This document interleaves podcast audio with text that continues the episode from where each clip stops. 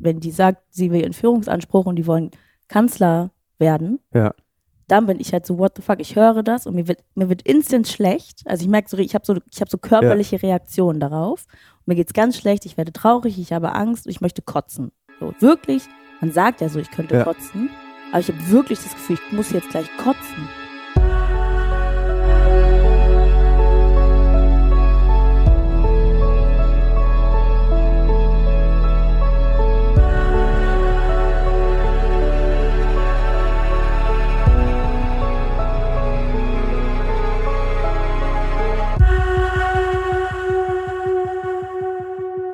Liebe Hörerinnen, liebe Hörer, ähm, herzlich willkommen zu einer neuen Folge des Alles muss raus, Podca Alles muss raus Podcasts. Ähm, in dieser Woche hat mich etwas bewegt und zwar leider erst zum Leidwesen von Nils, der diesen Podcast jetzt gleich hier nachschneiden muss. Eigentlich erst am Sonntag, ähm, weil ich gesehen habe, dass Alice Weidel ein Sommerinterview gibt. Grundsätzlich habe ich dagegen erstmal nichts, dass alle Politiker aus allen Sparten interviewt und mit ihnen gesprochen wird. Was mich daran gestört hat, ist, mit welchem Selbstbewusstsein diese Partei plötzlich in Deutschland agieren kann. Grundsätzlich stört mich auch dieses Selbstbewusstsein nicht, aber dass diese Partei so selbstbewusst agieren kann in Deutschland, führt bei mir dazu, dass ich mich an, dass ich beginne, mich unwohl in Deutschland zu fühlen. Und das als ähm, heterosexueller weißer Mann, der sich nicht mal selbst als links bezeichnen würde, sondern einfach als Humanist, der ein Menschenfreund ist, der sagt so, so ist es, wir haben Probleme, die müssen wir lösen, fertig aus die Maus. Und ich beginne darüber nachzudenken, was passiert eigentlich, wenn ich dieses Land verlassen muss, wegen Sonntagsumfragen von 22 Prozent. Und gleichzeitig habe ich, liebe Hörerinnen und Hörer, darüber nachgedacht, wie geht es eigentlich all den Menschen, die keine heterosexuellen weißen Cis-Männer sind, die in diesem Land leben? Und deswegen habe ich einen Gast, der mir hier heute gegenüber sitzt. Ähm, definitiv kein weißer heterosexueller Cis-Mann. Es handelt sich hierbei um die Kollegin und Moderatorin Aminata Belli. Vielen Dank, dass du hier bist und mit mir darüber heute sprichst, wie es sich für dich anfühlt, in unserer beider Heimat hier zu sein. Und meine Einstiegsfrage ist, Hast du das Gefühl, es ändert sich überhaupt etwas oder ist dieser Alltagsrassismus, dem du ausgesetzt bist, sowieso schon immer da und für dich wird der, ist eigentlich keine Veränderung festzustellen? Erstmal vielen Dank, dass wir heute hier zusammen sprechen. Ich finde das äh, sehr schön, dass ich hier sein darf, weil ich dich sehr mag und ich es sehr wichtig finde. Und ähm, ich es auch sehr gut und wichtig finde, dass andere Menschen sich auch Gedanken darüber machen, auch wenn sie nicht ähm, direkt, wir sind alle am Ende davon betroffen, aber nicht direkt äh, als erstes davon betroffen sein könnten, sag ich mal. Ähm, also wenn es, hm, du weißt, Ja. was ich meine. Ähm, und die Frage, also für mich, äh, die Ausmaße, also ich muss sagen, dass ich eigentlich so richtig, richtige Veränderungen habe ich 2015 wahrgenommen, weil 2015 fing es an, dass ich zum Beispiel, also natürlich, es kamen viele Leute, die, die äh, flüchten mussten und dann war es so, dass, also ich habe viel auch so Flüchtlingsarbeit gemacht und dann wurde ich immer gefragt, ne? Oder ich wurde nicht mal gefragt, ich wurde so angesprochen, hallo. Weil sie so, davon "Hallo." ausgehen, dass du auch geflüchtet Ja. bist, einfach weil du schwarz bist. Genau, und es war so, also es waren ja auch gar nicht so viele schwarze Menschen dann dort vor Ort, die, denen Mhm. wir helfen mussten. Was ich auch nicht verstanden habe, wieso jetzt äh, die Leute davon ausgehen, dass ich dazugehöre. Aber ja, weil ich schwarz bin, das reicht dann ja schon, um zu denken, ähm, ich bin nicht eine der Personen, die hilft, sondern die Hilfe braucht. Und da war es wirklich so, dass es so ein bisschen einen Umschwung gab, dass es so anfing, dass Leute sich wegsetzen in der Bahn oder dass man gemerkt hat, dass gewisse Dinge wieder häufiger gesagt wurden. Das ist mir seitdem aufgefallen. Also es war so für mich aufwachsend. Also ich bin 92 geboren. Als ich geboren wurde, habe ich ja noch nicht aktiv mitbekommen, dass ähm, Unterkünfte brannten und so weiter. Aber es ist in der Zeit ja passiert. Und danach aufwachsend war ich öfters mal von Neonazis umgeben und so. Und die waren ja aber irgendwann weg mit den Springerstiefeln und den Glatzen und so. Mhm. Die haben sich dann ja anders angezogen. Die hatten plötzlich Jutebeutel und äh, Genau. stabile Frisuren, wie man so schön sagt. So, und dann war das so ein bisschen, ah, Nazis und so, das war früher so, aber dann war es irgendwie besser. Und seit 2015 habe ich das auf jeden Fall wahrgenommen. Und ich muss sagen, dass ich jetzt in den letzten Jahren oder jetzt in der letzten Zeit kann ich gar nicht sagen, dass, also ich habe nicht das Gefühl, dass sich so viel verändert hat, dass es schlimmer geworden ist oder so. Ich weiß, dass mehr Leute ähm, rechtes Gedankengut haben oder beziehungsweise das Gefühl Ja. haben, wir dürfen das jetzt haben oder wir dürfen jetzt auch wählen und das ist auch okay. Also das sagen ja, zeigen ja die Zahlen, dass es so ist, aber ich habe jetzt nicht aktiv das Gefühl, dass es ähm, schlimmer geworden ist im Umgang mit anderen Menschen. Hast du das Gefühl, dass die Leute, wenn die sagen, wir dürfen jetzt rechtes Gedankengut wählen, Rassismus wählen, also die AfD ist offen rassistisch, ähm, sie gibt sich gar keine Mühe, das zu verstecken, ähm, dass die Leute, die diese Partei wählen, auch selber Rassisten dadurch sind? Also hast du das Gefühl, da kommt was vor, aus de, was gar nicht weg war, sondern die Leute haben jetzt da endlich können wir wieder Dinge sagen, die wir nicht sagen, die uns verboten wurden? Äh, ich würde ja fast schon sagen, dass die meisten Leute eigentlich Rassisten sind, beziehungsweise rassistisches, also man hat Rassismus ja internalisiert, weil wir in dieser Gesellschaft leben, die darauf aufgebaut ist. Das, da muss man nicht ein aktiver Rassist sein und Leute irgendwie auf der Straße beschimpfen. Aber wenn man schaut, wie es allein schon in der Schule ist, da bekommt das Kind mit Migrationshintergrund eher mal nicht die äh, Gymnasialempfehlung als das deutsche Kind. Das ist dann nicht aktiv, dass der Lehrer ein Rassist ist, der alle beschimpft und irgendwie mit dem Hitlergruß seine, seine Kids da begrüßt, sondern der hat es ja, der, der wurde so sozialisiert. Mhm. Deshalb glaube ich nicht, dass die alle aktive Rassisten sind, sondern dass es einfach ein Teil unserer Gesellschaft ist und dass es deshalb so wichtig ist, das zu verstehen. Und nicht jeden, also es ist ja dieses, wir müssen über Rassismus sprechen, heißt ja nicht, ihr seid alle Rassisten und ihr seid die Bösesten von den Bösen, aber das ist Rassismus. Ja. Und es ist auch, also ich verstehe, warum Leute, ähm, also nicht keine, ne, keine schlimmen äh, Nazis und Rassisten, aber so der Nachbar von nebenan sagt irgendwas. Ich verstehe dann, dass der das nicht sagt, weil er mich so sehr hasst und weil so ein krasser Rassist ist, sondern weil der so aufgewachsen ist und weil er denkt, das ist normal, das zu sagen. Also muss man ja. normal mit ihm sprechen und vielleicht versteht er das dann. Hast du das Gefühl, dass das ist eigentlich das der Grund, warum, ich, warum wir beide ja sprechen, ist, ähm, weil ich eben so ein Unwohlgefühl habe. Du sagst, seit 2015 hat es sich verändert. Hast du dich seit 2015 an dieses, diesen vermehrt auftretenden Rassismus, kann man sich daran gewöhnen? Hast du dich daran gewöhnt und deswegen fällt dir es jetzt nicht unangenehmer auf als vorher? Für mich ist es halt so, also seit 2015 sind ja einige Dinge passiert. Zum Beispiel hat Hanau ganz, ganz, ganz viel mit mir gemacht und ich habe mich seit Hanau sehr viel unsicherer gefühlt. Oder habe, das ist so krass, ich habe manchmal, ich habe so Paranoia und denke irgendwie, es könnte jetzt, also es könnte halt irgendwer schießen oder was machen. Hm. Das hatte ich früher nicht so. So wie wenn ich in Amerika bin, denke ich auch immer, es könnte jetzt einfach jemand schießen, weil das machen die ja. Und ähm, so eine gewisse Angst ist, ist irgendwie, da natürlich gewöhnt man sich nicht daran in dem Sinne, aber irgendwie ist es immer so ein bisschen da. Aber so war das auch schon als Kind. Äh, ich komme aus Schleswig-Holstein und da waren, wie gesagt, auf jeden Fall Neonazis unterwegs und ich musste mich teilweise vor denen verstecken und ich wurde damit erzogen, dass ich Angst vor denen haben sollte und auch immer, immer hatte. Also das war schon immer für mich hm. da. Und wenn dann aber so Vorkommnisse sind wie Hanau oder Chemnitz damals, dann, dann ist es schlimmer und dann versuche ich für mich aber so ein bisschen Abstand davon zu bekommen, weil ich dann auch merke, dass ich, also ich kriege dann zu doll Angst. Das ja. geht ja auch nicht. Ich habe dieses Sommerinterview zum Beispiel, das, also ich kann mir das gar nicht angucken. Wenn ich mir das nicht angucke, dann geht es auch, weil ich, ich, ich weiß, ich verdränge das einfach so ein ja. bisschen. Aber wie scheiße ist es bitte, dass wir, dass, dass eine Politikerin in der Lage ist, Teile in dieser Bevölkerung zu verunsichern, alleine durch ihre Anwesenheit und wofür sie steht.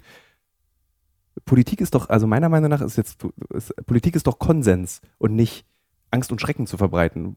So. Ja. Ja, ich weiß nicht. Ich kann mir vorstellen, dass es, also andere Leute vielleicht bei anderen Sachen auch irgendwie Angst ja. bekommen, wenn es irgendwie neue Gesetze gibt und die wissen, oh Gott, ich muss das und jenes bezahlen und kann das gar nicht bezahlen, dann hören die sich vielleicht auch nicht an, weil sie Angst haben vor Veränderungen, die sie nicht mittragen können. Also ich habe ich hab dann reingeschaut in das, in, in das Interview und ich denke mir, die, wenn die sagt, sie will einen Führungsanspruch und die wollen Kanzler werden, ja dann bin ich halt so, what the fuck, ich höre das und mir wird, mir wird instant schlecht. Also ich merke so, ich habe so, ich hab so körperliche ja. Reaktionen darauf. Und mir geht es ganz schlecht, ich werde traurig, ich habe Angst und ich möchte kotzen. So, wirklich, man sagt ja so, ich könnte ja. kotzen, aber ich habe wirklich das Gefühl, ich muss jetzt gleich kotzen. Also will ich es mir gar nicht angucken, weil ich kann ja eh nichts daran ändern. Kann, ich habe auch mal, dann denke ich mir, was machen wir jetzt? Und überlege ich, hm, je mehr wir darüber reden, ich weiß, immer wenn ich darüber spreche, irgendwer hört das, hört das und ist dann noch mehr auf der Seite, weil sie genervt davon sind, dass wir alle sagen, wie schlimm es ja ist und dann ja. sind sie mi, mi, mi, mi, mi und dann habe ich das Gefühl, dann befeuere ich die nur in ihren ähm, in ihrem Gedanken, dass wir alles kaputt machen und wir wollen hier irgendwie uns aufspielen, weil so schlecht geht es uns ja nicht. Ja. Ich finde das auch, das, äh, diese Variante gibt es auch nochmal in so einer Art Journalistenversion. Ich denke dann darüber, ja, als ich dieses Sommerinterview gesehen habe, habe ich darüber gedacht, krass, was habe ich eigentlich in der Vergangenheit gemacht? Was ist denn, wenn die an die Macht kommen? Was können die mit mir anstellen? Was können die mhm. mir vorwerfen? Weil nicht selten bekomme ich von AfD-Wählenden eben Posts und Nachrichten, wo drin steht, gerade erst vor kurzem wieder, wir richten dich, wenn wir dran sind. Und das ist so krass. Während ich das sage, läuft es mir kalt den Rücken runter. Das ist kein Spaß mehr. Das ist vorbei. Diese, es ist die, wir haben eine Phase erreicht, wo mir 22 Prozent Angst machen. Also mir macht es auch Angst. Ja. Vor allem ist es, finde ich, rückt es so ein bisschen näher an die Realität. Mhm. Weil ich bin immer, ich will die dann auch immer nicht ernst nehmen, ne? Und ich weiß auch, wenn ja. Leute im Internet, das sind ein paar Leute im Internet und das ist immer so ein bisschen, ja, das sind ein paar Leute und ein paar Leute denken das. Und es werden aber immer mehr Leute und immer mehr Leute. Und wenn die wirklich kandidieren und wirklich, wenn die wirklich, wenn Alice weiter Weidel Kanzlerin wird, was, hä? Was machen dann, wir dann? So, was mache ich dann? Ja, Hauen was wir machen ab? wir dann? Gehen wir, gehen, müssen wir so wie 1933 in die Migration gehen? Und das ist dann auch wieder so eine überkrass privilegierte Frage, weil es so viele Menschen gibt, die nicht die Möglichkeit haben, irgendwo hinzugehen. Ja. Die dann einfach da sitzen und das über sich ergehen lassen müssen. Oder, also ich weiß, ich weiß es nicht. Ich weiß es nicht. Und dann komme ich komme dann zu dem Punkt, dass mir schlecht wird, ich höre das, ich kriege Angst und denke, scheiße, scheiße, scheiße. Dann denke ich kurz, wird eh nicht passieren. Dann überlege ich, wie sieht es in den anderen Ländern aus? Ah, fuck, könnte doch passieren. Ja. Und dann mache ich einfach ganz schnell was anderes.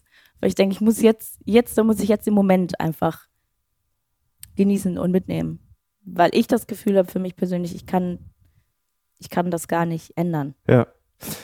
Im Prinzip war auch Friedrich Merz, der ja zur CDU gehört, der eben den christlichen Werte vertreten sollte mit seiner Partei, hat mich mit dem Satz, äh, irgendwie Deutschland ist nicht Kreuzberg oder mhm. äh, wir sind hier sozusagen das, der Satz ist furchtbarer eigentlich, als er auf den ersten Anschein klingt, weil bei den meisten Menschen wird Kreuzberg assoziiert mit äh, türkischen Migranten, mit einer Migrantengeneration, die jetzt schon in der dritten Generation hier lebt. Und was Merz an der Stelle sagt, es ist eigentlich, Ausländer gehören nicht in dieses Land. Menschen anderer Hautfarbe gehören nicht in dieses ja. Land. Und die meisten dachten, damit ist irgendwie so kunterbunt oder LGBTQ plus gemeint oder dieser verrückte Berliner Bezirk. Nee, damit ist irgendwie ähm, im Prinzip einer der Pfeiler der westdeutschen Wirtschaft in den 60er und 70er Jahren gemeint. Ja. Und all diese Sachen, das, das sammelt sich so zusammen, das verunsichert mich so. Dieses, und das, das verunsichert ein, also müssen wir jetzt uns zusammenschließen? Müssen wir jetzt anfangen, darüber nachzudenken, nicht in eine Art Widerstand zu gehen, aber zu sagen, so Leute, so kann es auch nicht weitergehen. Weil hier geht es nicht um links, rechts, Mitte, hier geht es um die Freiheit. Ja, das Ding ist ja aber, dass sie seit Jahren sagen ja Leute, so kann es nicht weitergehen. Wie lange sagen schon Leute, das kann so nicht weitergehen? Und es geht die ganze Zeit so weiter und die werden immer erfolgreicher und, und mehr Leute sagen sich, ja, genau, so sollte es weitergehen. Das, das ist halt mein ja. großes Fragezeichen am Ende, dass ich, dass ich denke, wir, wir sehen es ja schon die ganze Zeit kommen und irgendwie kann man nichts dagegen tun irgendwie ist es so, also ich habe das Gefühl, das kommt auf uns zugerollt, so wie die Klimakrise. Irgendwie ist jetzt zu spät. Man hätte vielleicht woanders hm. anfangen mhm. müssen. Man kann dieses, man kann das noch irgendwie so ein bisschen ja, in die Wege leiten, dass das vielleicht nicht ganz so schlimm wird. Aber so richtig hätte man wahrscheinlich viel früher anfangen müssen, bevor es so weit kommt. Jetzt ist es so, irgendwie steckt man jetzt da schon so drin, habe ich das Gefühl. Ich habe äh, zum Beispiel 2018 hat ja dieser AfD-Politiker. Andreas Winhardt. So, Winhardt. Also, 2018, 2018 stellt sich dieser AfD-Politiker Winhardt auf die Bühne und hält vor seinen äh, Kompan da eine Rede und sagt, er möchte nicht, dass irgendein N-Wort, was er ausgesprochen hat, ähm, ihn anhustet und er dann eine Krätze hat und sowas, ne? Und hat ganz schlimme Sachen noch über Rumänen gesagt und hat so, also der hat so krasse Sachen gesagt, dass es sofort so war, wow, der kann, also es kann nicht sein, dass jemand in Deutschland auf der Bühne steht und sagt, er hat Angst, dass ein N-Wort ihn anhustet und er bekommt Krätze. Mhm. Aber irgendwie war es okay, das zu sagen. So, wir haben, Leute haben es im Internet geteilt, alle haben es einmal irgendwie gesehen, nicht alle, ein paar Leute haben es irgendwie gesehen, aber es ist nichts passiert. Dann hat Inisa Amani ein Jahr später irgendwie Welle gemacht, hat es gepostet, hat darüber gesprochen und hat ihn halt beschimpft, weil sie sauer war. Jetzt am Ende hat er ihr eine Anzeige, also sie wurde dann angezeigt, weil sie hat ihn, weiß ich nicht, Idiot genannt oder Mhm. Hurensohn, ich weiß es nicht. Und sie muss Strafe bezahlen. Und ich denke mir, diese, und jetzt gibt es diesen Prozess und jetzt muss sie ins Gefängnis, weil sie die Strafe nicht bezahlen will, aber die melden sich ja irgendwie nicht, aber vielleicht geht sie dann doch ins Gefängnis. Aber Winhardt hat keine Strafe bekommen. Und Winhardt meckert die ganze Zeit rum und sagt irgendwie, wir müssen Frau Armani jetzt finden, sie hat sich abgesetzt nach England, also so ganz wirr Ja. ganz bekloppt. Aber am Ende des Tages ist es so, er darf auf einer Bühne stehen, darf diese Sachen sagen und, und, und es ist anscheinend, also es interessiert irgendwie keinen. Ja. Es interessiert irgendwie keinen.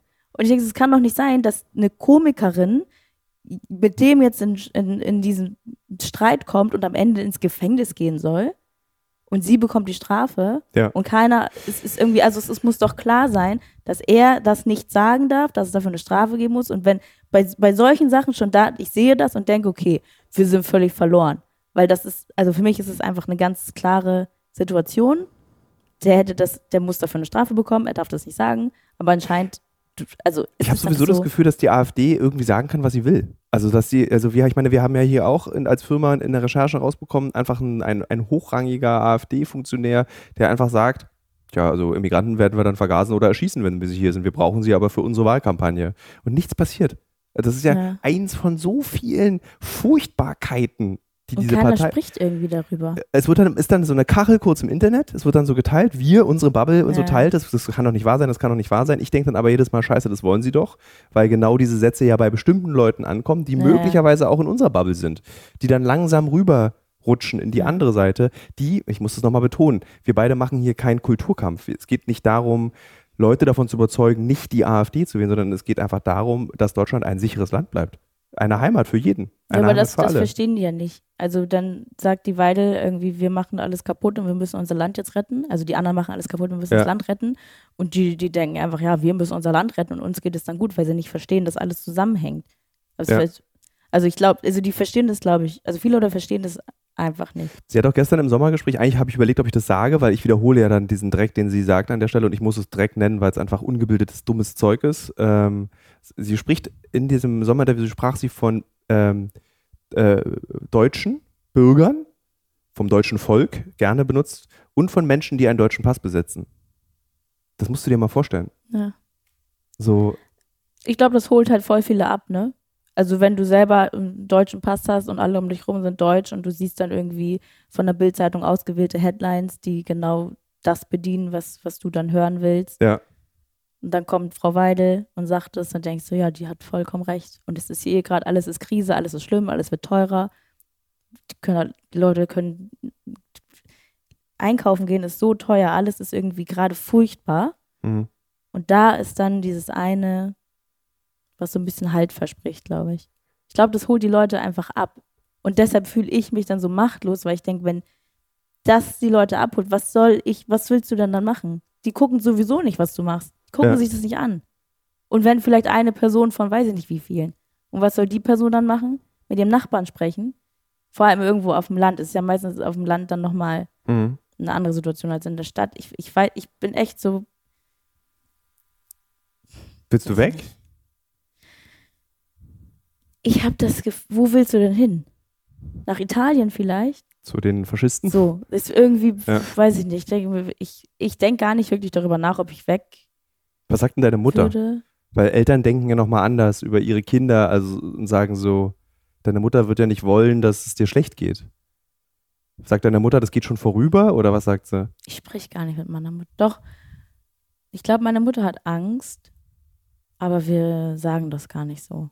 Also manchmal merke ich das, aber dann reden wir schnell über was anderes.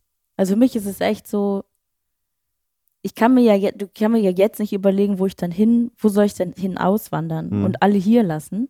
Ist doch auch scheiße. Also ich, ich glaube, man muss abwarten und irgendwie habe ich das Gefühl, das werden wir auch noch schaffen, wenn, das, wenn es soweit ist. Ja. Ich habe Angst, dass es Mhm. schon irgendwie, also ich meine, weil diese Weile auch in diesem Sommerinterview gefordert hat, dass es Neuwahlen geben muss. Ich habe irgendwie, also ich bin 42 Jahre alt und ich muss so ehrlich sein, dass ich mich noch nie so sehr gefürchtet habe vor einer politischen Entwicklung in einem Land. Ja.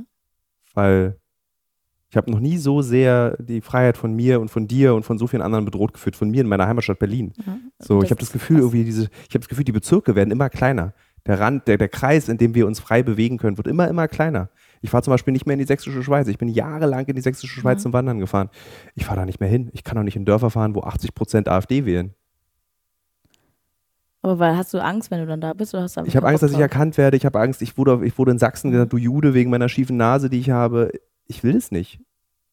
So, und das ist klein. Weißt du, du hast, du hast, du hast eine äh, schwarze Haut. Du bist, du gehst dorthin, du bist sofort, du bist, äh, das ist schon mehr als Opfer. Ja. Das ist, dann- das ist, du, du, du bist, wirst sofort angegriffen. Du bist schuld, also nicht du, sondern Menschen mit deiner Hautfarbe, Menschen, die nicht hell sind, sind schuld Ja. an allem. Und das ist so, ich, äh, ich bin, ich bin, es ist komisch, dass jetzt das Gespräch sich so dreht, weil eigentlich wollte ich ja mit dir reden, aber diese, ich, weil, wir beide empfinden, glaube ich, die gleiche Verzweiflung in verschiedenen Spektren. Also wir, ich kann, ich weiß nicht, was man mehr tun soll. Und du sagst so, ja, ist jetzt passiert, jetzt müssen wir es durchstehen. so, das ist so ist eigentlich, eigentlich ist voll kacke. Eigentlich sollte das nicht meine, ja. eigentlich sollte das nicht mein Standpunkt sein. Und eigentlich würde ich auch, eigentlich würde ich das vielleicht auch gar nicht so sagen oder anders sprechen, aber ich sag dir das ganz ehrlich. Das ist mein ganz ehrlich, das, was ich Ja. fühle. Und ich möchte gar nicht sagen, wir können es irgendwie auch jetzt nicht mehr ändern oder ich weiß nicht, was ich machen soll. Aber wenn ich ganz ehrlich bin, sind das meine Gefühle, weil ich mich so ohnmächtig da, da fühle. Ich glaube, die, wann war die Wahl? Als es, als es, als die AfD zum ersten Jahren. Mal. Achso, 2015 haben 15 sie sich. oder 16. 15 haben sie sich aufgestellt, also sind sie zum ersten Mal in den Bundestag gekommen. Gründe sind eindeutig zu erkennen, im Zusammenhang mit der Flüchtlings Geflüchtetenkrise. Und da, da hatte ich richtig Angst. Da war ich, da habe ich, da saß ich zu Hause bei meiner Oma, hab geheult, weil ich so Angst hatte. Ich hatte so doll Angst. Und ich glaube, weil ich da so krasse Angst hatte, nachdem die, Ze- nach, Mhm. als die Wahl war. Da, und weil ich, da hatte ich so große Angst, weil ich auch so derzeit gemerkt habe, wie sich irgendwas verändert hat und so. Und vielleicht, weil ich seitdem diese Angst irgendwie trage und es vielleicht dann in dem Moment dann doch vielleicht gar nicht, also klar ist es schlimm, aber ich hatte mehr Angst, als ich tatsächlich dann im Laufe der Zeit Ja, aktiv hatte in meinem Leben.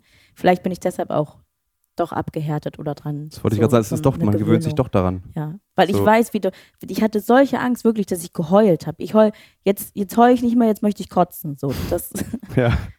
das ist so die Veränderung. Ähm, Nochmal zurück zu, ich habe vor drei Fragen eine Frage dir gestellt, was wir eigentlich jetzt machen müssen. Wir müssen eigentlich was machen. Man muss irgendwas unternehmen. Und zwar wirklich, ich wiederhole nochmal an der Stelle, liebe Hörerinnen und Hörer, nicht aktivistisch. Darum geht es gar nicht. So, wie können wir deiner Meinung nach uns richtig organisieren, sodass es nicht schon wieder sofort dieser Kulturkampf, dieser beknackte wird. Ja. Nicht, dass wir die Woken sind, die, die linksgrün versifften. Weißt du, du sowieso im öffentlich- Ja. öffentlich-rechtlichen Fernsehen. Ich bin eh immer nur Galileo-Reporter. Deswegen ist es so schnurz. Ich bin unpolitisch. Ähm, aber wie kriegen wir das hin? das ist nämlich die Sache, dass wenn ich auch sage, ich habe so ein bisschen, äh, ich weiß nicht mehr, was ich machen soll, es liegt daran, dass, dass ich das bin. Ich würde mir wünschen von Leuten, besonders von Leuten, die keinen sichtbaren Migrationshintergrund haben oder die nicht sichtbar linksgrün versifft sind, dass die was machen. Ja. Weil ich ja das Gefühl habe, wenn ich was mache, wenn irgendwie im Internet ist eine Kachel mit meinem Foto und dann steht da etwas, was mit dem Thema zu tun hat, dann sind sofort die Kommentare, also ich weiß sofort, wie die Kommentare sind, die, die lesen nichts davon, die sehen mein Bild und hören irgendwie das Thema, nur ein Wort und ich weiß, was die kommentieren, die, weil die mir nicht zuhören, weil die direkt dicht machen und dann halt noch wütender werden oder noch mehr denken, ich will denen alles verbieten, ich bin, ich bin der Feind, so. Hm. Die, die woken, nervigen machen das Land kaputt. Deshalb wünsche ich mir von den Leuten, die nicht direkt als das wahrgenommen werden, dass die was machen. Dass wenn man, keine Ahnung, da auf dem Land ist oder in der Stadt und man hört vom Nachbarn was oder man merkt, dass der Lehrer oder die Lehrerin irgendwas sagt oder dass Dinge passieren, dass man sich dann einsetzt. Wobei ich dann auch wieder, und, und dass man, Mhm. man muss ja nicht sich groß einsetzen und irgendwie, äh, irgendwie einen Verein gründen, der sich, nein, du kannst ja im Kleinen beim Elternabend auch was sagen. Du kannst mit Leuten sprechen, einfach mit Leuten sprechen und sich informieren. Aber die Leute sagen ja andauernd, sie glauben nicht mehr, was in den Medien gesagt wird. Wie, wie soll man dann mit den Leuten sprechen? Ui, jetzt habe ich schon wieder das Gefühl, dass das auch nichts bringt. Ich habe einfach, bei manchen denke ich, das ist, das ist einfach verloren. Aber vielleicht ist es noch nicht ganz verloren. Und ich glaube, das ist das Wichtigste, dass, das, dass die Leute verstehen, dass es jede Person betrifft. Nicht nur die Person, die einen Elternteil hat oder zwei, Ja. die hier mal hergekommen sind, sondern alle, weil sich für uns alle dann hier was ändert. Das müssen die Leute verstehen und die müssen aktiv dran was ändern. Die müssen miteinander reden. Weil Die sollen auch Angst haben. es sind am Ende sind es immer noch, das ist die Mehrheit. Am Ende ist es die Mehrheit, Ja. die jetzt nichts tut und dann aber auch betroffen ist. Ja. Meinst du, Ja. wir, können, wir könnten das schaffen, zusammen diese Mehrheit zu aktivieren? Ja, zusammen können wir es schaffen. Ja. Zusammen können wir es auf jeden Fall schaffen. Das ist genau wie mit der Klimakrise. Es schafft nicht nur irgendwie ein Kind, was sich auf die Straße setzt, müssen alle zusammen machen. Ja. Egal, ob die reich sind oder arm sind, egal welche äh, Ja. Geschlecht, Farbe, Klasse, keine Ahnung. Das Lustige Alle. ist, während wir beide darüber sprechen, ähm, dass man das machen muss, habe ich trotzdem sofort uns beide in so grob gestrickten Wollpullovern im Kopf. Also man kriegt selber diese, diese Klischees auch nicht raus, dass man eben diese so n- n- eine linke Person ist, die Ja. versucht, also nicht im Sinne von link, sondern links, die versucht so ganz zart Leute davon zu überzeugen, dass die Kacke am Dampfen ist. Ja.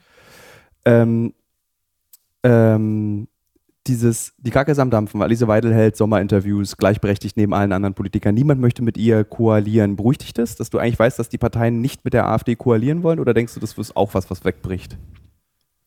Weiß ich nicht, ob mich das beruhigt. Ich finde, das sollte eigentlich beruhigen, sondern das sollte selbstverständlich sein. Also weiß ich nicht. Ja. Und dann ist es ja aber trotzdem irgendwie, dass die miteinander sprechen oder man hört, dass die sagen, wenn die auf dem Dorf sind und da ist jemand, da sind Menschen, die zu Parteien gehören, aber es sind Menschen, natürlich reden die miteinander, natürlich sind die, wenn die in der Kneipe sitzen, dieses, wir, wir arbeiten nicht zusammen, das geht auch nur bis zu einem gewissen Punkt. Mhm. Also das ist mir auch klar. So. Deshalb eigentlich, weiß ich nicht, ob mich das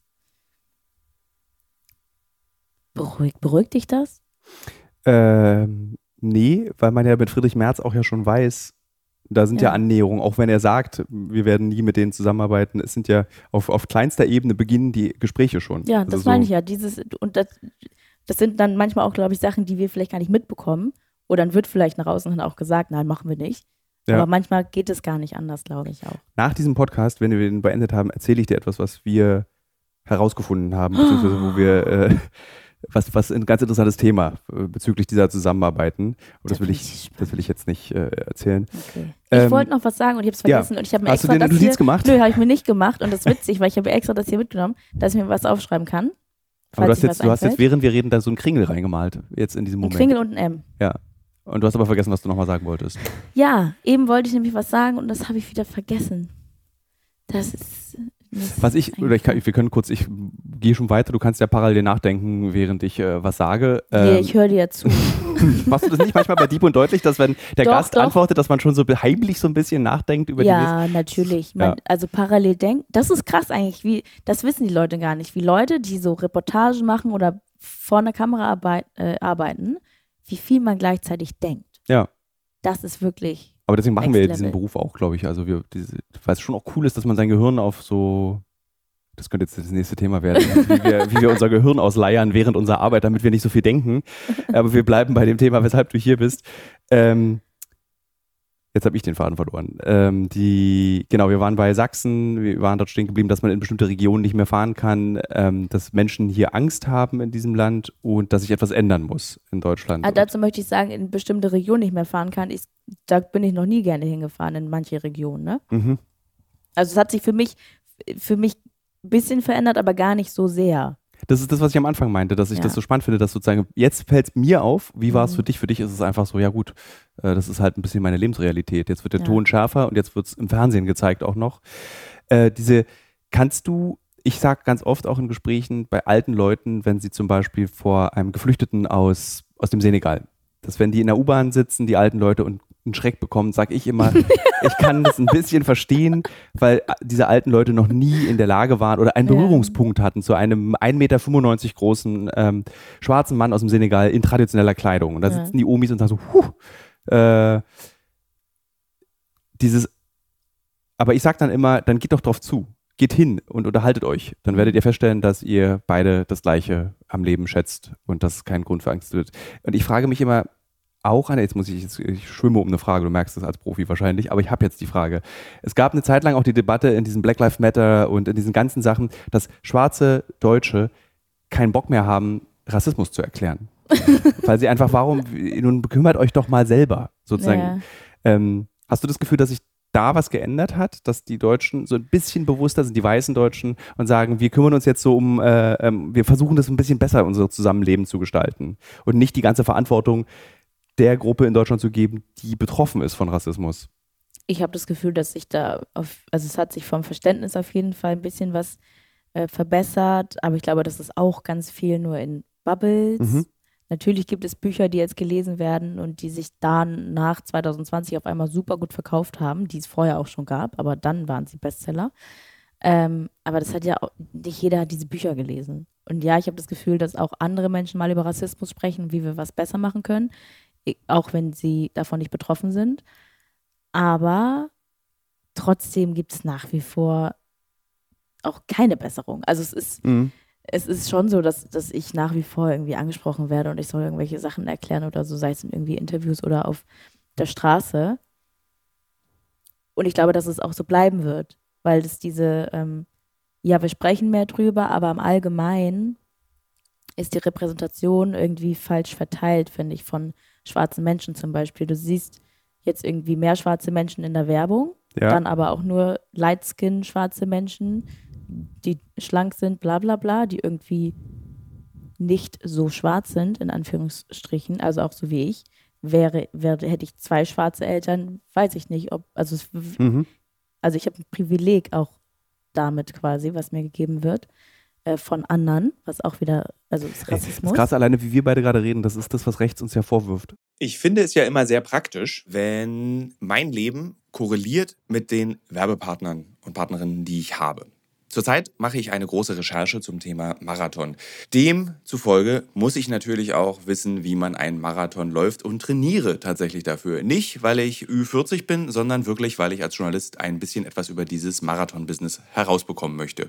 Und Teil dieses Marathon-Trainings ist ja nicht nur regelmäßiges Laufen und an den Gedanken im Kopf, die dabei entstehen, zu verzweifeln. Nee, Teil dieses Trainings ist auch Ernährung. Und wisst ihr was? Was richtig praktisch ist, ich glaube, ich könnte keinen Marathon laufen, wenn es nicht Podcasts gäbe. Und ein Podcast, den ich während des Laufens höre, um dieses alle zwei Tage zehn Kilometer Laufen für die Grundausdauer zu ertragen, ist der Powerbrains Podcast. Powerbrains, das Sporternährungsquiz, powered by Powerbar ist ein Podcast, in dem es um Ernährung geht, aber nicht langweilig, sondern da werden Fragen geklärt, wie ob Magnesium zum Beispiel gegen Muskelkrämpfe hilft. Zum Beispiel die Frage, wie wichtig sind Kohlenhydrate in der Sporternährung und ist es eigentlich für jede Sportart gleich? Also zum Beispiel wisst ihr ja als regelmäßige Hörer dieses Podcasts, ich bin ja auch passionierter Schwimmer und passionierte Schwimmer essen ja nach dem Schwimmen immer einen Döner. Ich kann euch schon mal sagen, da muss man jetzt keine Folge für hören, ist nicht so sinnvoll. Aber vorm Schwimmen ein Teller Nudeln ist sinnvoll. Warum? Das beantwortet eben der Power Brains Podcast. Können da zum Beispiel auch, eine Frage, die mich auch schon beschäftigt hat, können zu viele Proteine der Niere schaden? Und welcher Profi feiert seinen Sporterfolg mit Beefy und Bier von der Tankstelle? Alles Fragen, die für Sportler und Sportlerinnen wichtig sind. Das Gute an diesem Podcast ist, der ist nicht langweilig. Der ist eben äh, wissenschaftlich, aber auch gleichzeitig ein spannender Mix aus Quizshow zum Mitraten. Dazu gibt es Interviews, Anekdoten und sehr aufschlussreiche Wissensvermittlungen mit Host Dani Herzog. Bis zum 14.03. gab es folgende Gäste. Der Ironman-Gewinner und Triathlet Sebastian Kienle, Legende Joey Kelly, TikTok-Fitnessstar Joe Wünsche und andere Gäste aus der Staffel sind René Adler, Otto Bulletproof, Jonas Deichmann, Imke Salander, Maren Schiller, die ich im Übrigen auch für die Recherche treffe, und viele mehr. Jeden zweiten Donnerstag erscheint eine Folge und ihr könnt es auch als Videopodcast gucken auf dem Powerbar YouTube-Kanal. Ja, ich würde sagen, wenn ich es beim Laufen höre, könnt ihr es auch beim Laufen hören oder wenn ihr die Innenseite eines Backofen reinigt oder wenn ihr Staubsaugt oder wenn ihr ähm, lange Pendelstrecken mit der U-Bahn habt, Straßenbahn oder im Auto. Egal. Es ist ein guter Weg, um die Zeit zu vertreiben. Es ist ein guter Weg, etwas über den eigenen Körper zu lernen. Dieses sozusagen, wir zerdenken alles, wir zerreden alles, wir so, aber es ist ja richtig. Ist ja auch zu einem Punkt, ist es ja auch so, ne? Mhm. Aber es ist ja, also es ist ja ein Fakt. Ja. Es, ist, es ist einfach ein Fakt. Und was ich aber eigentlich sagen will, ist dieses Jahr, man sieht irgendwie mehr schwarze Menschen in der Werbung man könnte jetzt denken, ah, wir haben mehr Repräsentation, aber dann ist die Frage, welche Menschen sehen wir in der Werbung? Sehen wir Frauen mit Kopftuch eh, und so weiter? Und mhm. wenn ja, in welchen Rollen? Und dadurch kommt es dann wieder, dass Leute dann sagen, ja, alles ist jetzt so bunt und so und man sieht andauernd überall nur, hier ist alles durchgemischt, bla bla bla welche Gesellschaft soll das hier widerspiegeln, aber was spiegelt das denn wieder? In irgendwelchen Werbespots siehst du irgendwelche nicht ganz so schwarzen, dünnen Leute, aber in Vorständen und so weiter auch nicht. Und Mhm. du siehst dann, wenn du dann dunklen, äh, also einen schwarzen, wie du gesagt hast, diesen Senegalesen in der U-Bahn siehst, dann hat die Oma Angst davor, weil sie noch nie so einen Mann vielleicht gesehen hat oder nur in irgendwelchen Kontexten aus der Bildzeitung, die sagen, hier hat wieder irgendwer sowas gemacht Ja. und nicht äh, einen dunklen schwarzen Nachrichtensprecher oder so. Ich meine, es gibt Jared Barber, der äh, super ist, aber ansonsten sind, ist ja nicht so viel Repräsentation da, also nicht so viel Verständnis für, wir sind alle gleich und wir sind einfach nur Menschen Ja. und wir können miteinander leben. Deshalb glaube ich, dauert es noch lange, bis wir an dem Punkt sind, zu verstehen, wir können einfach hier miteinander leben, ohne das zu kommentieren.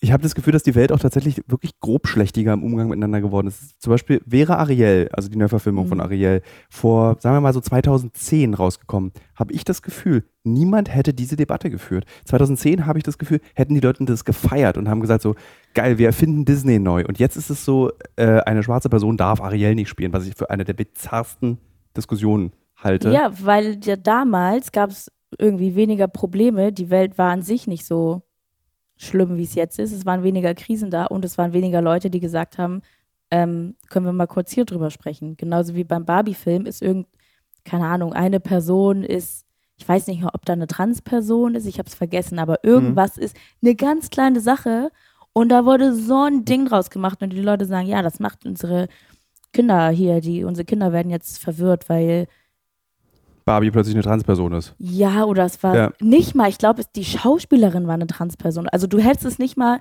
es war gar kein Thema.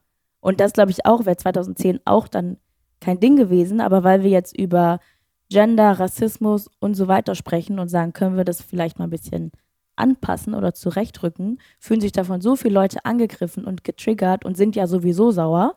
Die Leute sind ja sowieso seit Corona, das finde ich, merke ich total, dass die Leute seit Corona irgendwie so, so sauer sind. So im Supermarkt schreien einfach ein Leute Ja. an. Das war ja, Ja. früher auch nicht wirklich so. Also ich glaube, so die allgemeine Stimmung ist ein bisschen aufgehitzter. Und ja, es ist alles teuer und es ist irgendwie alles nicht so schön vielleicht wie 2010, weil Dinge sich verändert haben. Aber wir müssen es ja, also jetzt müssen wir irgendwie versuchen, damit zu leben. Oder selbst wenn wir es nicht können, damit zu leben, kann ich nicht mein, der neben mir steht im Supermarkt anschreien, weil ich Ja. heute einen schlechten Tag habe. So. Und ich glaube, das sind alles die Punkte, die dafür sorgen, dass, dass sich jetzt alle ständig aufregen. Witzigerweise gibst du jetzt eine Lösung. Also du hast gerade die Lösung oder eine Lösung formuliert, wie man dieses Problem bekämpfen könnte, nämlich, es klingt lustig naiv eigentlich, indem wir die Leute wieder glücklich machen. Also Ja. indem die Leute wieder eine gewisse Lebenszufriedenheit empfinden. Und jetzt kommt meine pessimistische Perspektive darauf, in Zeiten des Klimawandels, der, der einfach stattfinden wird, unvermeidlich, habe ich das Gefühl, dass wir die Leute einfach nicht mehr glücklich kriegen werden. Wir werden, das ist die, die, wirklich, die Wirklichkeit der nächsten Jahre wird Hass sein, habe ich das Gefühl, weil wir niemanden mehr glücklich bekommen. ja, scheiße. Ja, Aber voll, du hast oder? eigentlich recht, weil Ja. ich glaube, dass viele Leute, die sind ja, die viele wählen ja auch als auch einfach aus Protest AfD oder sind ja einfach Mhm. so, die sind halt, keine Ahnung, sehen keinen Ausweg oder sind sauer und, und protestieren. Und das ist es. Wenn die glücklicher wären oder wenn mehr soziale Gerechtigkeit herrschen würde, wäre es, glaube ich, einfacher, die Leute davon zu überzeugen, dass das nicht die Alternative ist. Vielleicht müssen wir doch politisch werden. Vielleicht müssen wir sagen, wir haben keine Wahl. Wir als Journalisten und Moderatorinnen und äh, in der Öffentlichkeit Stehende, vielleicht müssen wir jetzt die Entscheidung treffen, politisch zu sein. Wir sind doch die ganze Zeit politisch. Ich versuche das ja immer so ein bisschen. Versuchst du, du Ja, bist ich versuch's. politisch. Ich weiß, natürlich bin ich das Du und du musst ja nur auf Wikipedia bei mir sein. gucken, wie ist SPD-Mitglied. Ähm, aber selbst die SPD ist ja so blass und so. Das macht mich irgendwie so fertig. Das, ich, selbst ich, ich habe, weißt du, so, ich beschäftige mich wirklich mit der Gegenwart und mit der Politik, Welt und Deutschland. Ich, habe keinen Zufluchtsort. Ich habe keinen ideologischen Zufluchtsort. Ich weiß nicht, wo ich mich aufhalten soll. ich bin, ich denke mir halt so, auch als ich das vorhin, ich das gehört habe, wie sie sagt hier, Führungsanspruch, Kanzlerkandidatur, mir wird so schlecht und ich denke, ja, what the fuck? Und dann denke ich mir einfach, ich bleibe einfach zu Hause. so, das ist mein, Ja. das ist mein, ich bleibe einfach zu Hause. Das ist natürlich auch keine Lösung, aber irgendwie war das so mein Gefühl. Tür zu und dann Vorhänge zugezogen Ja, und dann ein bisschen nicht. Netflix gucken. Das ist, geht natürlich auch nicht. Aber ich habe auch nicht das Gefühl, also das Ding, ist, ich wohne halt in Berlin. Ja. Ich weiß, ich glaube nicht, dass es so weit kommen wird, dass ich nicht mehr rausgehen kann, weil, also ich, ich habe einfach nicht das Gefühl, dass es so schlimm wird. Aber. Aber selbst in Berlin, ich will dir ein Beispiel nennen, was gerade passiert ist in Berlin. Das ist auch eine der Sachen, die mich verunsichert Ja. hat. Dieses in Pan im Prenzlauer Berg oder in Pankow sollte ein Geflüchtetenheim eröffnet werden. Und dort wohnt, in diesen beiden Bezirken wohnt eine Schicht, eine, in Deutschland, eine sehr weiße, homogene Schicht, die von sich sagt, wir sind sehr links, wir sind sehr grün. Mhm. Rate, was passiert ist, als gesagt wurde, wir machen hier ein Geflüchtetenheim auf. Wollen wir nicht. Die AfD applaudiert diesen Leuten. Und das Ja. sind genau diese Leute, die dann am Ende dann doch für ihre eigene Bequemlichkeit sagen, ach naja, Ja, das sind halt die Leute, das sind die Leute, die aber am Ende nicht die AfD wählen. Das sind die Leute, die, äh, die auch davon überzeugt sind, dass sie das Richtige wählen und so, aber die würden trotzdem, und die wohnen auch dann gerne in den Bezirken, weil das ist auch ganz wichtig, weil wir mögen ja Multikulti, aber dann nicht, also dann geht der, dann geht die, äh, der Fridolin nicht auf diese Schule, wo so viele migrantische Kinder sind, weil da kriegt er nicht so eine gute Förderung. So, Ja. Das sind ja die Leute. Die Stimmt. wählen dann aber trotzdem nicht die AfD. Die sind dann, das ist dann, finde ich dann komisch und Ja. auch nicht okay inkonsequent auch ein bisschen. voll und absolut problematisch. Und diese, und die haben auch ganz oft ganz viel, haben noch nie über Klasse nachgedacht oder über Privilegien oder so. Mhm. Wissen gar, oder was weiß ich, über, über Geldverteilung, Erben und diese ganzen Sachen. Darüber denken die, glaube viele von denen gar nicht so viel nach, weil viele dann auch in ihren Bubbles sind mit ihren Freunden, die auch alle irgendwie sich ihren Matcha Latte holen für 5,80. Ähm, aber die wählen am Ende nicht die AfD. Ja. Das glaube ich. Deshalb sind die mir am Ende dann auch egal. Und das sind, das sind auch die, die die Kacheln dann reposten Ja, ja, klar. und sagen, wir müssen Nie wieder gegen- und so. Ja. Ja. Deshalb, da habe ich, da, da habe ich keine Angst. Würdest du sagen, dass deine Heimat dich enttäuscht hat? Ganz ehrlich, irgendwie, irgendwie nicht. Nee? Mich wundert irgendwie auch, mich wundert es irgendwie auch gar nicht so doll. Ich bin schon, also ich bin schon, glaube ich, recht pessimistisch. Ich glaube, Ich würde dem nicht mal widersprechen. so, äh, schon seit 2015 oder einfach. Weil dieser Pessimismus, der muss ja schon ein bisschen länger in dir wohnen als äh, jetzt. Warte, das sind acht Jahre. acht Jahre sind das schon. 2005, wenn Krass. ich 2005, ja. Ja, das ist krass. Obwohl acht Jahre reichen, um aus äh, einem fröhlichen. Nee, ich bin immer noch fröhlich. Ich habe nur, für mich ist es so ein, ähm, für mich ist das so ein Bewusstsein, was auf, auf meiner Schulter so, das sitzt da drauf. Also ich bin, ich bin damit aufgewachsen, dass ich weiß, dass es hier in diesem Land, in meinem Land, Leute gibt, die mich hassen, Leute gibt, die mich umbringen würden gern, wenn sie könnten. Oder auch Leute gibt, die mich nicht mal hassen, aber die irgendwie davon ausgehen, dass ich nicht dazugehöre, so diese ganzen Sachen. Deshalb habe ich das, ähm, das trage ich schon immer in mir, in mir und Ja. bin trotzdem lebensfroher Mensch. Deshalb, Das kann ja eigentlich am Ende, da kann ja nur ein Trauma rauskommen. absolut. Und wie gehst du damit um? Dann hast du Coping Mechanism. Und deshalb denke ich mir, ich kann jetzt eh nichts machen und ich muss das Radio ausstellen. Aber es ist auch phasenweise. Manchmal, jetzt, jetzt bin ich ja gerade in der Phase, in der ich dann denke, oh Gott, mir wird schlecht, ich muss das sofort Ja. ausmachen. Oder ich muss das, ich muss diesen Post, das Posting kann ich mir jetzt nicht durchlesen oder so. Und dann habe ich eine Phase, wo ich so sauer bin und so wütend und ich mich dem stellen möchte und so. Also das ist so Ja. sehr flexibel manchmal.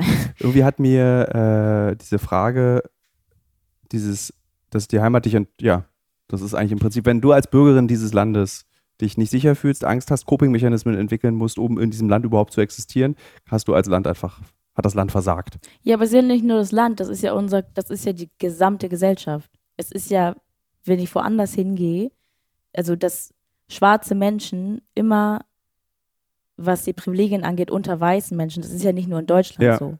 Es ist, ja, es ist auf der ganzen Welt und es ist die ganze Geschichte, das ist einfach, das ist, wie es ist. Und es ist selbst, wenn irgendwelche Superstars darüber äh, sprechen und irgendwie du von denen hörst, dass auch die Dinge erfahren, denke ich so, also das so, so ist halt, ich bin in diesem Körper geboren, ich gehe so durch die Welt, ich muss damit irgendwie umgehen. Und andere Leute haben auch wiederum andere Sachen, die die irgendwie, wo die mit umgehen müssen. Ja. Und manche nicht. Da denke ich immer, ihr wisst gar nicht, wie toll. Also viele, viele Leute gehen ja durch die Welt und haben gar nicht irgendwie so eine vorgegebene Einschränkung Ja. von der Gesellschaft. Was, so, das ist, glaube ich, das, was man Privileg nennt. Genau. Stelle. ja. Dieses, dass du einfach machen kannst, was du willst. Das ist schon krass. Das ist schon krass. Aber ich weiß nicht. Also ich glaube, also es ist, ich bin einfach gespannt, wenn wir in acht Jahren nochmal sprechen, wie es dann aussieht. Glaubst du, dass, hast du mal darüber nachgedacht, dass wenn die AfD 2025 äh, die Kanzlerin stellen kann, damit auch Einfluss ins öffentlich-rechtliche Fernsehen bekommen, dass sie dir deinen Job wegnehmen? Denkst, denkt man über sowas nach oder ist dann, nee, Fenster zu, Tür zu? Dass sie Das ganz Ding ist, ich habe heute zum ersten Mal wirklich darüber nachgedacht, ohne weil Witz? ich habe, ja, ich habe das nicht, ich habe da einfach, ich habe, ich habe das nie so ernst genommen, dass es wirklich mal passieren würde. Ja. Und jetzt mit diesem Sommerinterview, das, wie du ja auch sagst, so sehr selbstbewusst ist und irgendwie einfach das Gefühl gibt, dass es wirklich so sein wird, Ja. habe ich erst drüber nachgedacht. Also ich habe noch gar nicht über, und eben als du das gesagt hast mit dem Fernsehen, ist mir eingefallen, dass die ja dann auch die Steuergelder verwalten und so. Dann ist mir wiederum eingefallen, dass ich ja dann, ich bin, also ich mit meinen Steuern das ja aktiv äh, unterstütze. Also Ja. ich glaube, ich werde doch auswandern. Das ist, das ist, äh, Ist die gruseligste Vorstellung ist, das ist so ein Clusterfuck. Das ist dann Ja. sozusagen, du hast die dann, die sagen dann, ach geil, wir haben jetzt Milliarden, die wir neu verteilen können. Also Ja. erstmal alle Bildungsinitiativen, alles Ja. wird abgeschafft. Dafür haben wir jetzt irgendwie der Pimpf, irgendwie weiße Jungs gehen wandern oder sowas als eingeführt in Deutschland. Jeder Mensch, der, also das ist jetzt diese, die, diese düstere Fantasie, die ich daraus mache, vielleicht sind die da am Ende gar nicht so und äh, ich meine, dafür muss man auch gewisse demokratische Mechanismen aushebeln, um das machen zu können. Aber die, ich glaube, die Vorstellung sollte uns allen Angst, wie du es schon gesagt hast, uns allen Angst machen. Egal welche Hautfarbe du hast, egal wo du Ja. herkommst. Wenn du hier in Deutschland lebst, das ist gefährlich. Und wisst, interessanterweise, viele Sozialwissenschaftler sagen, wenn die Deutschland, deutschen Faschisten werden, wieder, dann machen sie es richtig. Also ich hatte Mhm. letzte Woche einen Interviewpartner, der gesagt hat, die Italiener sind ja irgendwie mit ihrem Faschismus, die machen das dann auf ihre italienische Art. Mhm. Die Franzosen, die stellen ihre Republik nie in Frage. Die Deutschen, die AfD, die will die Regierung abschaffen. Die wollen das Land Angst. abschaffen. Jetzt kriege ich wieder Angst. So, Wenn du es so sagst, ist es so schlimm. Es ist so furchtbar. Ich glaube, ich, ich gehe auch dann weg. ja. Also vor, ich bin hier reingekommen, dachte ich ja noch nicht, ich bleib zu Hause, ne? Nee. Ich gehe dann auch weg. Das geht nicht. und Weil da nochmal, hast du recht. Das, das ist, nämlich das ist so was, was ich kriege gerade eine Gänsehaut, weil das ist das, was mir auf Reportagen im Ausland passiert. Wenn ich an Orten stehe, wo ich dann so denke, ey krass, das ist echt, was hier gerade passiert. Ich stehe, liege, hier ist eine Leiche, hier Mhm. ist ein Verbrecher, hier ist ein Drogendealer, hier ist ein Mörder, der mit mir spricht. Meistens Männer. Äh, deswegen habe ich jetzt nicht gegendert, eigentlich immer Männer. Ähm, mit einer Ausnahme. Ähm, und dann muss ich mich selbst daran erinnern, dass es echt ist, Ja. was ich da gerade erlebe. Und jetzt, während Mhm. wir beide hier reden, muss ich gerade auch mich selbst daran erinnern, dass wir gerade ernsthaft verhandeln, ob man dieses Land verlässt. Nicht im Spaß, nicht in irgendeiner komischen, wirren Fantasie. Ja. Ich weiß gar nicht, wie ich dieses Gespräch, ich kann, ich habe völlig die- die Gesprächsfaden auch verloren und eine Gestaltung dieses Gesprächs ist mir gerade nicht mehr möglich, weil ich überhaupt nicht mehr, das ist so, eigentlich verzweifelt. Ja, es ist gruselig, es Ja. ist verzweifelt. Und es ist eigentlich so wie dieses Jahr, also man dachte ja zum Beispiel auch, dass Trump kein Präsident wird. Ja, Also das war für mich ganz, also war, weiß ich nicht, irgendwie war es klar, dass das nicht, so einer kann ja nicht Präsident werden, ja. ja. Und dann wurde es ja so. Und eigentlich ist das ja der Beweis dafür, dass am Ende sowieso alles kommen kann, wie Ja. man es sich eigentlich gar nicht ausmalen würde. Ich so meine, dieses, wir haben Krieg in Europa, also hatten wir auch schon mit Bosnien und so, aber trotzdem auch, auch eine Sache, wo man vielleicht gedacht hätte, hm, nicht unbedingt. Nee. Ja. Man muss nur einmal darüber nachdenken, wenn Alice Weidel Kanzlerin wird, was wird Höcke? Was ist, wenn Ja. Höcke Innenminister wird? Nee, also ich gehe weg. Das ist. Also Am Ende dieses Gesprächs, Ja, Äh, weißt du, das Ding ist, was es für mich ist, ist so, ich finde diese Option von ich gehe dann weg, das finde ich so kacke, weil ich bin deutsch und ich bin hier geboren und das ist auch mein Land. Ich möchte da nicht weggehen müssen, weil die mich verdrängt haben. Ich würde dann lauter sein und ich bleibe dann hier. Ich lasse es nicht mit mir machen. Ja. Das ist eigentlich mein Gedanke. Aber wenn du es so,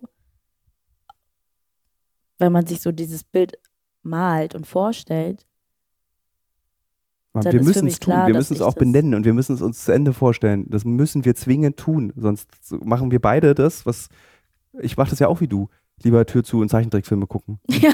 So, das ist, weil es viel einfacher ist, aber ich glaube, wir müssen es einmal durchdeklinieren, was passiert, wenn die AfD oder eine faschistische Partei äh, eine rechtsextreme Partei an die Macht kommt. Was ist das Versprechen? So, da ist ja, also es gibt in dieser Partei ja eigentlich nichts Gutes für niemanden. Auch nicht für Hubert.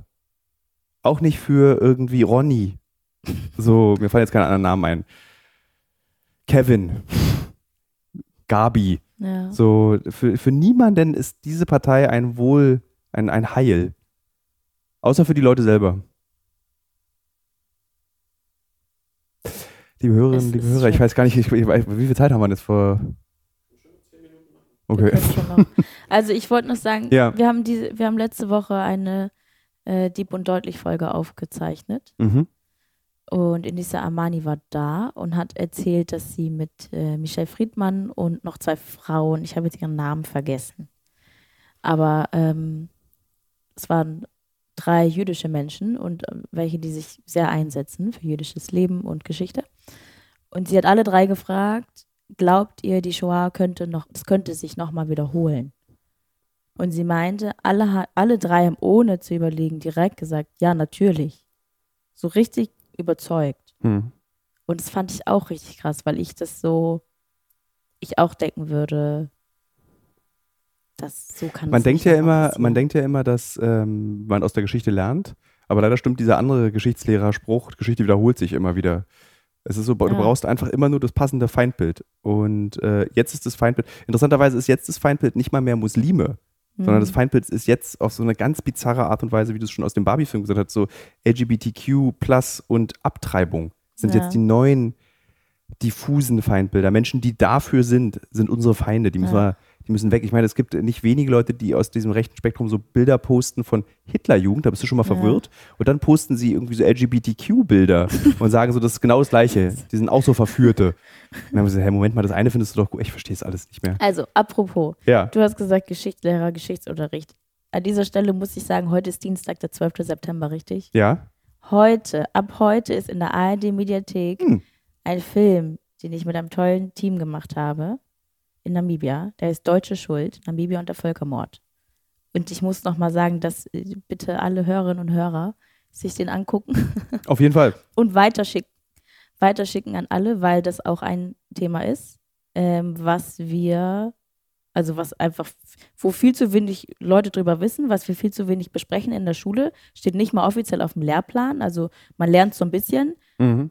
ähm, aber gar nicht genug. Man lernt, also es ist, es gibt sehr, sehr viel offene Fragen nach wie vor und deshalb finde ich sehr wichtig, dass wir mehr darüber sprechen und ich würde mich sehr freuen, wenn Die Hörerinnen und Hörer dieses Podcasts diesen Film gucken, was sie Genau. auf jeden Fall tun sollten. Denn entweder guckt ihr diesen Film oder ihr fahrt mal nach Namibia in den Urlaub.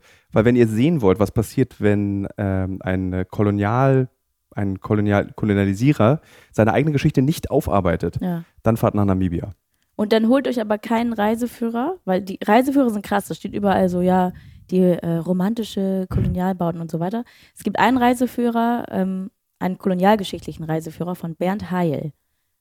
H-E-Y-L. und der ist richtig gut. Okay. Da, da stehen Sachen drin. Also ich war auch vorher schon mal in Namibia vor dieser Drehreise. Da waren Sachen, und ich habe mich so krass darauf vorbereitet und trotzdem sind da noch Sachen drin, die ich noch nicht mal wusste, weil einfach weil es einfach Dinge gibt, die anscheinend nicht weiter besprochen werden oder bearbeitet werden oder Leute, es ist, es ist denen einfach nicht, ich weiß nicht mal, was das Problem ist, dass man nicht drüber spricht. Ja. Ähm, aber das sollte man machen. Und ich denke aber, weil ich gerade dachte, hier, wir lernen ja in der Schule, wir lernen in der Schule alles über Hitler und alles, ne? Weil ich gerade dachte, wenn wir so viel über die Kolonialzeit lernen würden, dann würden wir verstehen, woher der Rassismus kommt. Wir würden Dinge viel besser ähm, einfach miteinander verknüpfen können und so. Aber wir lernen so viel über Hitler und die NS-Zeit und alles und trotzdem sind wir jetzt an dem Punkt, dass Leute sagen, ja, ich glaube, das könnte nochmal passieren. Also dann denke ich mir wieder, vielleicht hilft das auch alles nicht. Also bin ich jetzt schon wieder an der Verzweiflung angekommen. Ich glaube, wir sollten einen eigenen Podcast machen, äh, pessimistisch durch die Woche. einfach, aber jede Woche lang so ein bisschen schlechte Laune verbreiten und so ein bisschen so, es lohnt sich sowieso Aber nicht mehr. ist doch so, oder? Wie viel haben wir darüber gelernt? Du kannst, egal wann du einen Fernseher anmachst, immer ist da eine Doku. Irgendein Panzer, irgendein Hitler, irgendein So. U-Boot. Ja. Hä? Und äh, Und mit diesem Geräusch, liebe Hörerinnen und Hörer, mit diesem es war wie Marge Simpson. Ja. Ja. ähm, beende ich dieses Gespräch. Vielen Dank, dass du mit mir gesprochen hast. Ich Äh, ich entschuldige mich ein bisschen, liebe Hörerinnen und Hörer, für die etwas unstrukturierte Gesprächsführung, aber es lag daran, dass ich mich betreiben lassen habe. äh, Ja, an mir. an dir in diesen Emotionen, die zwischen Angst und äh, Ehrfurcht hin und her schwenken. Weil ich eigentlich, ich, wie gesagt, ich hätte nicht gedacht, dass ich nochmal in einer Zeit lebe, in der ich mich fürchten muss. Ich meine, wir sitzen hier gerade zu fünft in diesem Raum und ich weiß, dass jeder Einzelne in diesem Raum bedroht wäre, richtig bedroht wäre durch diese Partei. So, Ja. keiner von uns, der hier in diesem Podcast-Raum sitzt, wäre geschützt. Das heißt, Sie, liebe Hörerinnen und Hörer, sind auch bedroht. Also haben auch Sie Angst. Das ist wie so eine Werbung dagegen. Vielen Dank. Dankeschön.